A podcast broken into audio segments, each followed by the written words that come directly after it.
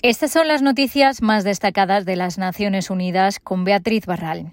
La Organización Mundial de la Salud y UNICEF celebran el compromiso de los líderes del G7 de donar más de 800 millones de vacunas del COVID-19, aunque son insuficientes. El director general de la OMS dio la bienvenida a los generosos anuncios durante la rueda de prensa bisemanal. This.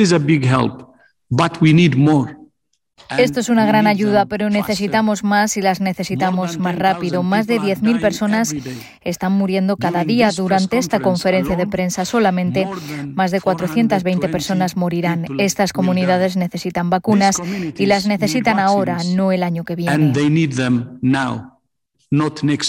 En ese mismo sentido, UNICEF explicó que las numerosas organizaciones y países involucrados en la distribución y preparación necesitan plazos claros, ya que será un elemento particularmente importante para administrar con éxito las vacunas en países con una infraestructura sanitaria deficiente.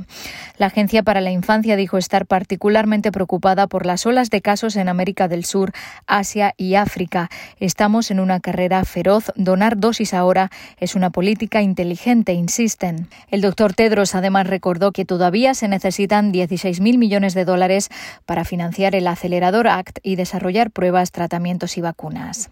El doctor Michael Ryan, director de emergencias de la organización, usaba una comparativa para aclarar lo que supone esa cantidad. Hay que recordar que en 2020 gastamos casi 2 billones de dólares en defensa en el mundo. Los 16.000 millones son menos del 1% del gasto militar anual en todo el mundo. Verdaderamente podemos permitirnos esa cantidad para salvar vidas y acabar con la pandemia. La Oficina de Derechos Humanos condenó la detención de otros cuatro lideresas políticas en Nicaragua durante el fin de semana. Las autoridades continúan criminalizando a las voces disidentes, apuntó en, un, mensaje en su cuenta de Twitter. Desde el sábado han detenido arbitrariamente a cuatro lideresas políticas, sumando ya este mes seis mujeres y cinco hombres, además de dos ex empleados de una ONG. La oficina insta al Estado de Nicaragua a que libere de inmediato a todas las personas detenidas arbitrariamente y cese toda forma de persecución, respondiendo también a los numerosos llamados de la comunidad internacional en los últimos días. El Comité de los Derechos del Niño ha determinado que España violó el derecho a la educación de un niño marroquí de ocho años en Melilla por no admitirlo inmediatamente en la escuela pública después de que se confirmara su residencia. El niño, al que se identifica con las siglas AEA, e nació en Melilla en 2013 de madre marroquí y vive en el enclave español. Cuando tenía seis años, la madre intentó matricularlo en la escuela, pero las autoridades no reconocieron su residencia y se negaron a aceptarlo. La madre presentó una denuncia ante el Comité de la ONU en marzo de 2020. Ocho meses después, la policía confirmó que AEA e y su familia vivían en Melilla. En marzo de este año, el Ministerio de Educación español ordenó a las autoridades locales que permitieran a AEA e asistir a la escuela. Para entonces, había perdido casi dos años de educación formal. La decisión ha llegado demasiado tarde y no repara totalmente el daño causado, dice el comité, que considera que España violó los derechos del menor. Por ello, piden una compensación adecuada para el pequeño y medidas para ayudarlo a ponerse el día en la escuela.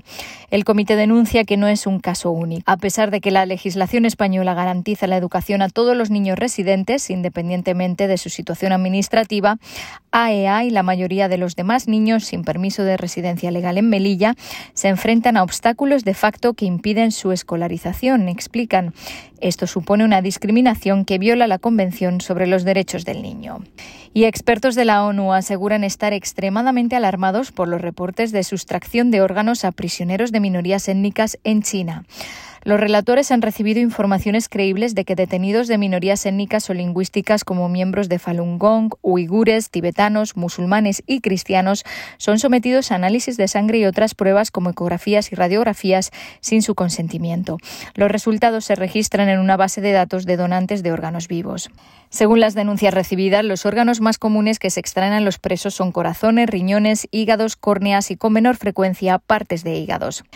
En esta forma de tráfico de carácter médico estarían implicados profesionales del sector sanitario como cirujanos, anestesistas y otros especialistas, dicen los relatores, que denuncian que a pesar del desarrollo gradual de un sistema de donación voluntaria de órganos, siguen apareciendo informaciones sobre graves violaciones de los derechos humanos en la obtención de órganos para trasplantes en China. Sigue preocupando la falta de supervisión independiente sobre si los presos o detenidos dan el consentimiento para la donación y asignación de órganos, añaden. Los expertos piden a China que responda sin demora a las acusaciones de extracción de órganos y que permita una supervisión independiente por parte de los mecanismos internacionales de derechos humanos. Hasta aquí las noticias más destacadas de las Naciones Unidas.